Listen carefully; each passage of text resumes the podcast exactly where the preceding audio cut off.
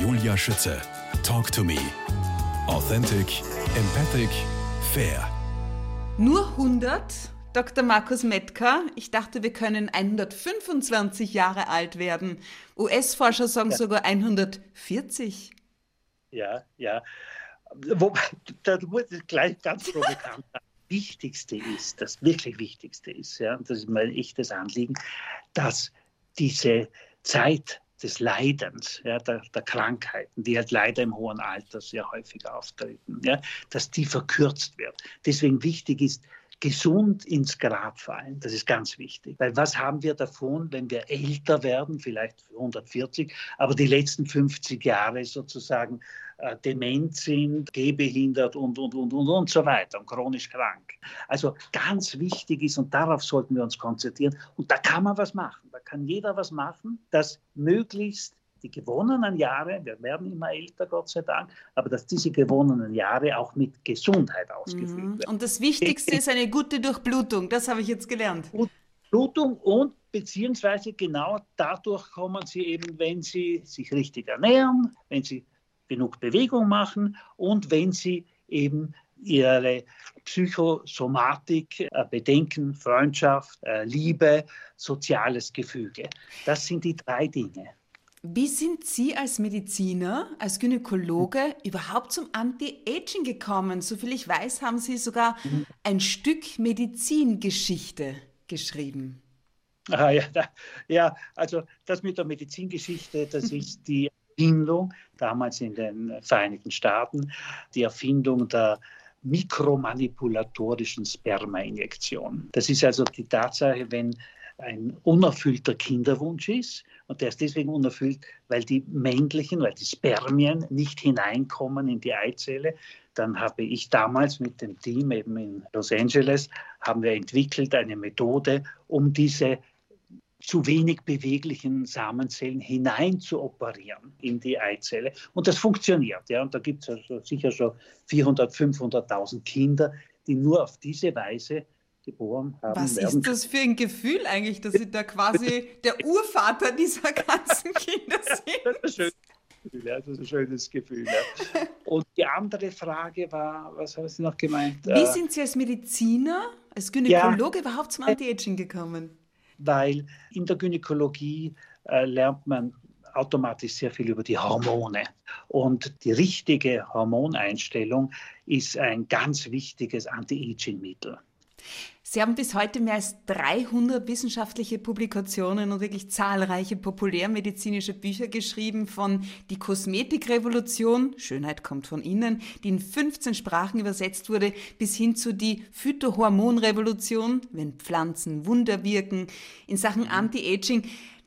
Worin liegen für Sie die größten Unterschiede zwischen Mann und Frau? Naja, äh, etwas, was immer noch nicht äh, gelöst ist, ist, äh, dass die Frauen älter werden wie die Männer. Letztlich ist der Unterschied auch zwischen Mann und Frau ist vor allem auch, ich sage es jetzt einmal ganz überspitzt, die Männer spüren oft gar nicht oder sie wollen es gar nicht wahrhaben, dass sie älter werden. Also mit 80 plötzlich, ich bin ja alt, mit 80 kommen sie darauf. Warum? Weil sie keine richtigen biologischen Marker haben. Während Frauen, bei Frauen ist es die letzte Blutung. Das ist ein Riesenunterschied. Ja? Mhm. Wenn die Menopause, also die letzte Blutung ist, dann wird jeder Frau bewusst, hoppla, da tut sich was, da verändert sich. Ja. Ja, ja, ja, ja. Und man muss vielleicht was machen. Ja? Das ist also der, der, der ganz, ganz große Unterschied. Und äh, die Männer beschäftigen sich mit ihrer Gesundheit nie so sehr wie die Frauen. Naja, ja? vielleicht ändert sich das ja jetzt. Sie schreiben auch derzeit in einem neuen Buch, Sündig ja. gesund. Die sieben ja. Todsünden und Anti-Aging. Was darf ja. ich mir darunter vorstellen und wann erscheint es endlich? Der, der, Inhalt des Buches ist, dass Anti-Aging eben nicht nur etwas Körperliches ist, ja, sondern eben vom Kopf ausgeht, mhm. was wir schon, schon gesagt haben.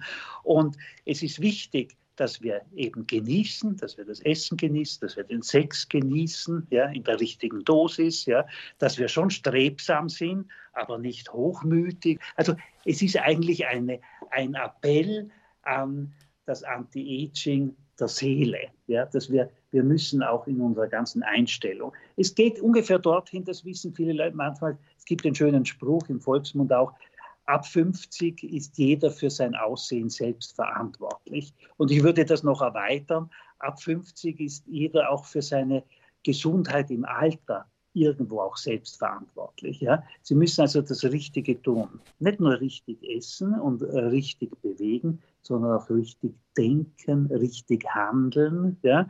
Und die Todsünden haben sich ja genau damit beschäftigt. Das ist eben, Sünde ist ja nicht richtig handeln, nicht richtig sprechen, lügen, ja? nicht strebsam sein, sondern Habgier zum Beispiel, ja, Habsucht. Ja. Also man könnte jetzt da noch natürlich lange darüber sprechen, aber das arbeiten wir aus und ich hoffe, dass im Herbst dann das Buch erscheinen wird. Ja. Apropos 50, Markus Mettker, geboren worden 1951 in Feldkirch, ja. Vorarlberg. Mit Ihrer Kindheit assoziieren Sie häufigen Schulwechsel. Wie häufig? Ja. Und aus welchem Grund das? Naja, also äh, zuerst hat man mich einmal in, man hat geglaubt, äh, das ist eben die beste Schule in ein Jesuiteninternat, ja, mit zehn Jahren gesteckt, Stella Matutina. Und diese, dieses autoritäre also Schulsystem habe ich also überhaupt nicht ausgehalten. Und dann äh, bin ich also in Hungerstreik getreten. Man musste mich rausnehmen. Und dann bin in der nächsten Schule, bin ich dann auch wieder, da war ich zu rebellisch. Da auf jeden Fall dann hatte ich ihn betragen, einen Vierer und habe gar nicht mehr die Erlaubnis gehabt, auf irgendeine weitere öffentliche Schule zu gehen. Wahnsinn. Meine Eltern waren ganz fertig, waren ganz fertig. Und dann hat sich also, wie ein Wunder, hat sich dann äh, gezeigt, es gibt also in Wien, ich bin aus Vorarlberg eigentlich, mhm. Es gibt in Wien eine sogenannte Roland-Schule, eine Externisten-Matura. Und da bin ich dann hingepilgert mit 16 und dann, das hat mir so gut gefallen, dieses System des freien Lernens, ja, dass ich mit 17 schon ansuchen musste, dass ich äh, schon äh, verfrüht maturieren kann. Also da sieht man, wie wichtig das Schulsystem ist. Ja. Mhm. Lehrer haben bei mir einfach eine Aggression, wahrscheinlich war mein Testosteron. mir eine Aggression ausgelöst. Wenn ich aber selbst lernen durfte, mich selbst einteilen, dann war ich ein sehr, sehr guter Schüler. Ja. Ja. Haben, haben, Sie also, selbst, haben Sie selbst Kinder? Nein, nein, nein, nein. Bin auch noch Junggeselle. Nein. Ja, ja, ja, ja, ja. ja, ja das Woran ist, liegt das? ja, das ist, ja, ich, ich weiß nicht. ich, ich habe immer, hab immer gedacht, naja, jetzt ist noch zu früh zum Heiraten, habe ich mir gedacht. Jetzt haben auch meine haben gesagt, heirate nicht zu früh, das ist ja genug Zeit, wenn du mit 50 heiratest. Ja. Und dann habe ich es immer weiter rausgeschoben und irgendwie dann wird es zur Gewohnheit. ist dann schwierig, sich umzustellen. Ja. Alles, alles hat seine Zeit. Meine Rede, alles hat seine Zeit. mit welcher Intention, also mit, mit welcher Absicht haben Sie Frauenheilkunde studiert? Was war der Auslöser? Ja. Naja, da sieht man auch wieder, wie wichtig die Pädagogik ist. Also ich äh, bin fleißig in die Vorlesungen gegangen auf der Universität. Ja? Und da war eine Vorlesung, das war der Professor Gitsch. Und das war eine unglaubliche Persönlichkeit. Sie wissen ja, wie man in diesem Alter ist, ja, man so Gruppis, Gruppiartig. Er war wie ein Star für mich. Äh, ich habe den fast kritiklos bewundert. Er gesagt, so möchte ich auch werden. Ja, und habe also beschlossen, ich werde auch eben, der eben Frauenarzt, der berühmteste, bekannteste damals, zur damaligen Zeit. So bin ich irgendwie reingekommen und dann schon auch das Verhältnis, das gesunde Verhältnis zwischen äh, Operieren und Interne. Mhm. Zwischen Chirurgie und Interne. Nur Chirurgie, das wäre mir zu einseitig gewesen. Weil Sie sagen gesund, Zurück zur Natur, ja, und der Klimawandel ist derzeit in aller Munde. Aber dann wird doch fleißig gebotoxt, sprich Nervengift gespritzt, äh, nicht nur in die Lippen, dann gibt's Brustimplantate, nichts anderes als Kunststoffpolster. Wie vernünftig ist das alles Ihrer Meinung nach? Wie ethisch ist Anti-Aging, weil bei Ethik geht es ja in aller Kürze gesagt um vernünftiges Nachdenken, das unser hm. Handeln bestimmt. Ja, ja, vernünftig. Ja, es ist sozusagen die praktisch angewandte Philosophie, ja, auch mhm. die Ethik, wenn man so will. Und äh, sicherlich sind alle künstlichen Mittel sind eigentlich ja nicht anti-aging, sondern sind eher lächerlich. Ich muss sagen, ich, meine, ich sehe sehr vieles, verstehen Sie, ich sehe sehr vieles und ich muss sagen, durch plastische Chirurgie, höchstens durch minimale Eingriffe, ganz minimale Eingriffe, kann vorteilhaft sein. Aber auch in der plastischen Chirurgie ist interessant, auch das Suchtverhalten. Eine Frau fängt einmal an, also davor möchte ich wahnsinnig warnen, fängt einmal an, weil sich, sich die Lippen unterspritzen, kann dann nicht mehr aufhören, bis sie dann, also... Ja, aber, aber wieso denn, ja? Ich habe bei meinen Recherchen ja, ja, übrigens, bin ich auf ja. noch ein, ein spannendes Thema gestoßen, eine Podiumsdiskussion, bei der Sie teilgenommen haben. Sie hieß das Herrschsüchtige selbst, ja, Perspektivenwechsel in der Praxis der Ethik.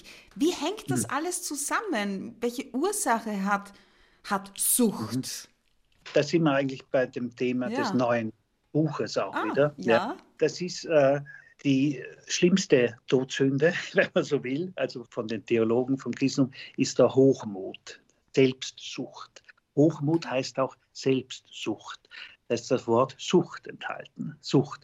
Sucht ist immer schlecht, weil Sucht braucht immer mehr, braucht immer mehr bis zum goldenen Schuss, zum Beispiel beim Heroin. Mhm. Und so ist es auch bei nicht substanziellen Süchten. Bis dann, weil sich irgendeine Brustoperation halt einmal dann auch nicht gesund ist. Es ist immer das Wichtige, die goldene Mitte. Und das, und das vielleicht auch gute Freunde, die das sagen, pass auf einmal, du schaust jetzt aus wie, weiß ja. ich nicht, Zombie, das hat nichts mehr mit Natürlichkeit zu tun. Ne? Das ist schrecklich, ja. Das ist schrecklich eben, deswegen ist das so wichtig, Anti-Aging der Seele. Ja, das mm. ist mhm. eben, wenn es auch fast ein bisschen wie Sonntagspredigt klingt, aber es ist sehr, sehr wichtig. Und schauen Sie nur, schauen Sie nur Männer an, die sich nur mit Hedgefonds und mit Aktien und auf, auf, der Wall Street, schauen Sie sich die an mit 70, ja, was die für Fratzen haben, wie die, wie die also negative Ausstrahlung haben. Ja, und schauen Sie sich, was sich den Dalai Lama zum Beispiel an, was der für eine Ausstrahlung hat. Die Schönheit kommt letztlich von innen und die lässt sich nicht hinoperieren. Und die Kraft, die Kraft, die kann aber auch dadurch kommen, dass man sich den Samenleiter durchtrennen lässt. Habe ich in Ihrem Buch gelesen. Ja, ja? Das, der Mann 2000. Ein Kuriosum aus der Geschichte der Medizin. Das zeigt auch wieder sehr schön, wie der Placebo-Effekt, wie wirksam der ist. Also berühmte Männer, zum Beispiel der Sigmund Freud, hat sich eben auch damals den Samenleiter unterbinden lassen, in der Hoffnung, er wird dadurch wieder potenter, äh, Antrieb und etc. gesteigert. Und er hat sich eingebildet, wirklich, dass das geholfen hat. Aber nicht nur er, viele große Persönlichkeiten. Tatsache nach heutigem Wissen, das ist Unfug. Ja, das stimmt nicht. Ja, das ja, müssen wir bitte da jetzt ganz groß auch kommunizieren. Ja. das ist Unfug, ja, wirklich. Ja, ja, ja. Extremes Beispiel mit der Samenleiterdurchtrennung, Placebo um die Potenz zu vergrößern. Reden wir über die Potenz. Aus welchem Grund ist die eigentlich so wichtig oder wird sie überschätzt? Naja, also hier sage ich auch sehr gerne etwas überspitzt, was hat man von einer großartigen Potenz, wenn man sie geistig gar nicht verarbeiten kann oder gar nicht mitbekommt. Verstehen Sie? Weil das wir wieder bei dem Punkt ewig potent, weil mit 90 Jahren äh, schön, wenn man da noch potent ist, aber man soll, man soll auch mit klarem Kopf die Potenz und die Sexualität und die Erotik genießen können. Herr Dr. Metzger, ja? eine, eine richtige Checkliste haben Sie zur richtigen Vorsorge für ein langes, gesundes Männerleben mhm. erstellt. Meine Frage mhm. ist, welche Kontrollen werden denn am häufigsten vernachlässigt oder haben Männer auch einfach nicht am Schirm?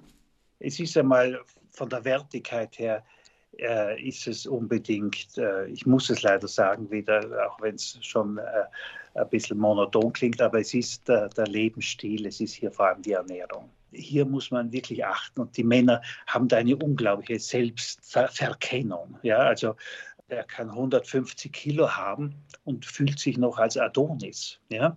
Äh, also das neigen die Männer schon sehr zum Selbstbetrug auch. Und das ist ein Teufelskreis, ein Teufelskreis, weil wenn sie dann das äh, ideale Gewicht immer mehr verlassen, das ist ein Teufelskreis, weil, das muss ich noch sagen, die bauen ja immer mehr Fettzellen auf. Und ja, klar, weil das Testosteron ja immer weniger wird. Sie wissen es. Sie wissen es, weil jede Fettzelle hat ein Enzym, das heißt Aromatase. Und diese Aromatase macht aus dem Testosteron Östrogen. Ja? Jetzt entsteht Folgendes, wenn Sie ein Ehepaar sehen. Also zuerst, wenn Sie, weiß ich, 30, 40 sind, dann sieht man Mann und Frau. Sehen wir von hinten, Mann und Frau.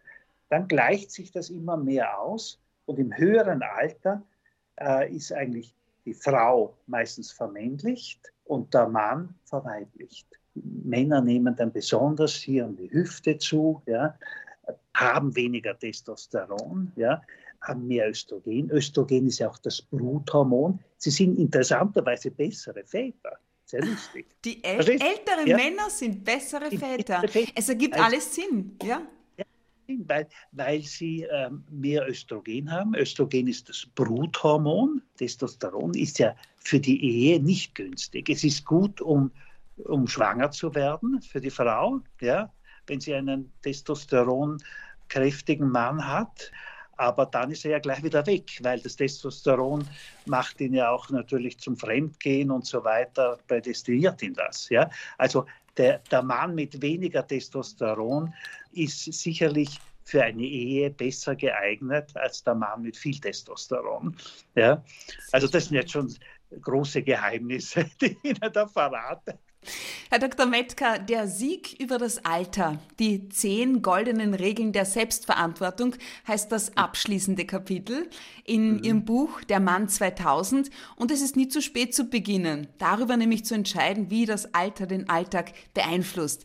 Lassen Sie uns mhm. diese zehn Regeln jeweils ganz kurz sozusagen als Wordrap zusammenfassen. Mhm. Erstens, das Ich.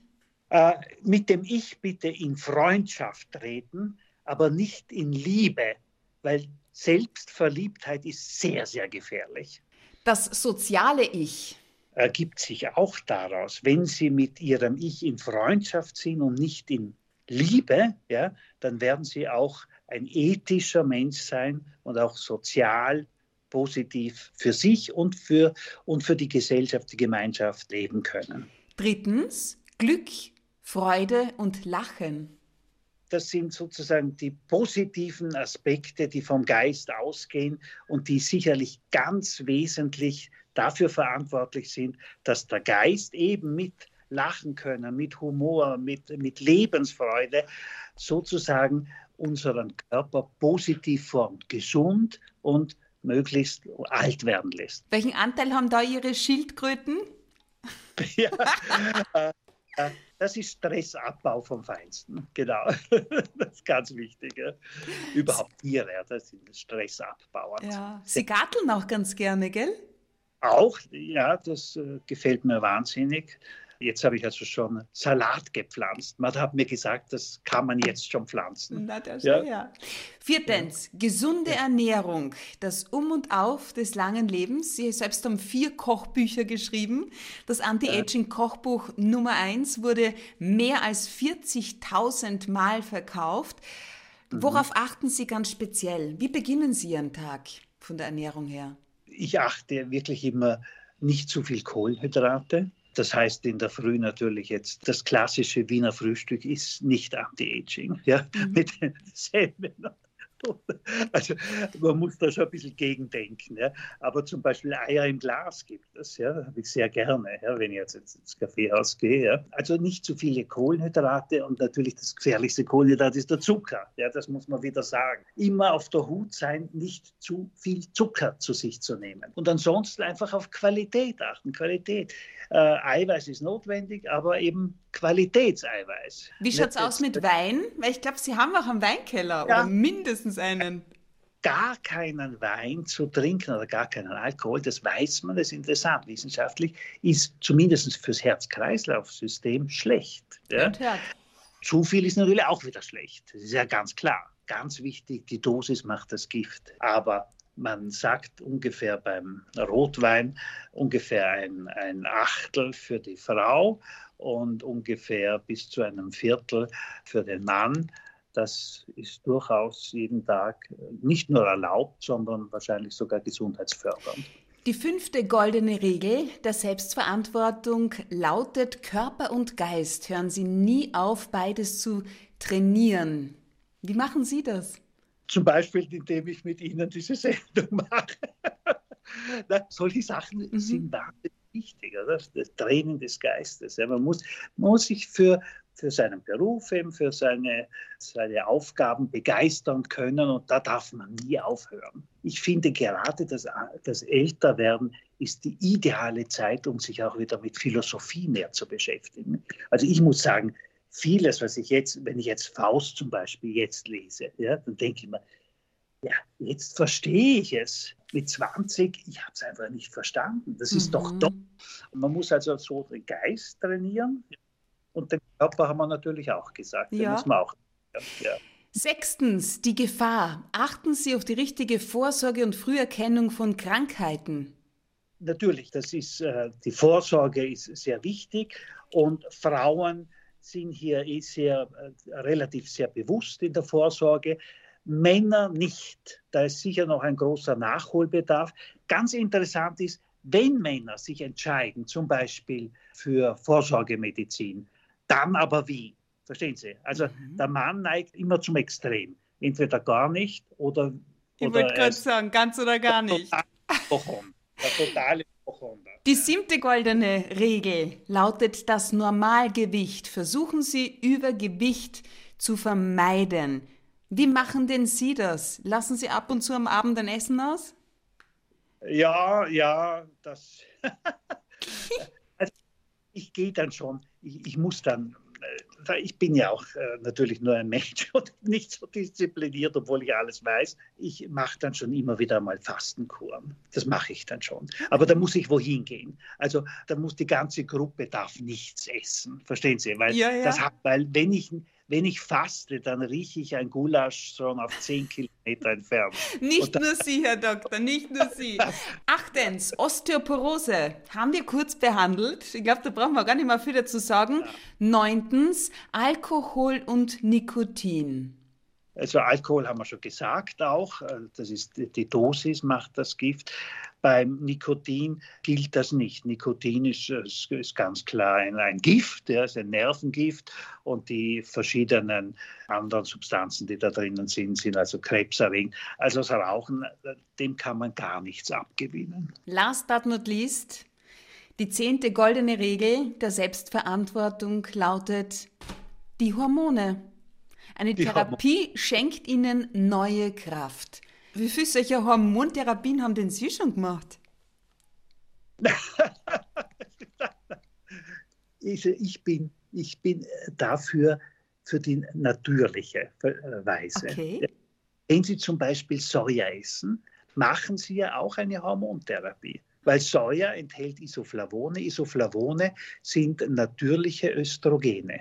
Also Sie können durch Ernährung, durch verschiedene Kräuter, ja, durch verschiedene Gewürze, können Sie auch eine Hormontherapie durchführen, pflanzliche Hormone. Und die pflanzlichen Hormone sind ganz ähnlich unseren menschlichen Hormonen, weil ich sage immer, wenn das Gänseblümchen blüht, dann hat das dasselbe Hormon, das diese Blüte verursacht, nämlich eine Art Östrogen. Da hat sich nichts geändert über Jahrmillionen in der Entwicklung. Was halten Sie von Nabelschnurblut? Richard Lugner, 88 Jahre jung, schwört darauf.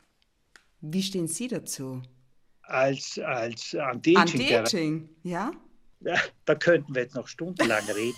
Es gibt, es gibt es gibt, es gibt die kuriosesten Therapien, die schon seit Jahrtausenden durchgeführt werden. Von, weiß ich, Päpste haben sich das Blut schon vor 500 Jahren, schon das Blut von Jünglingen infundiert.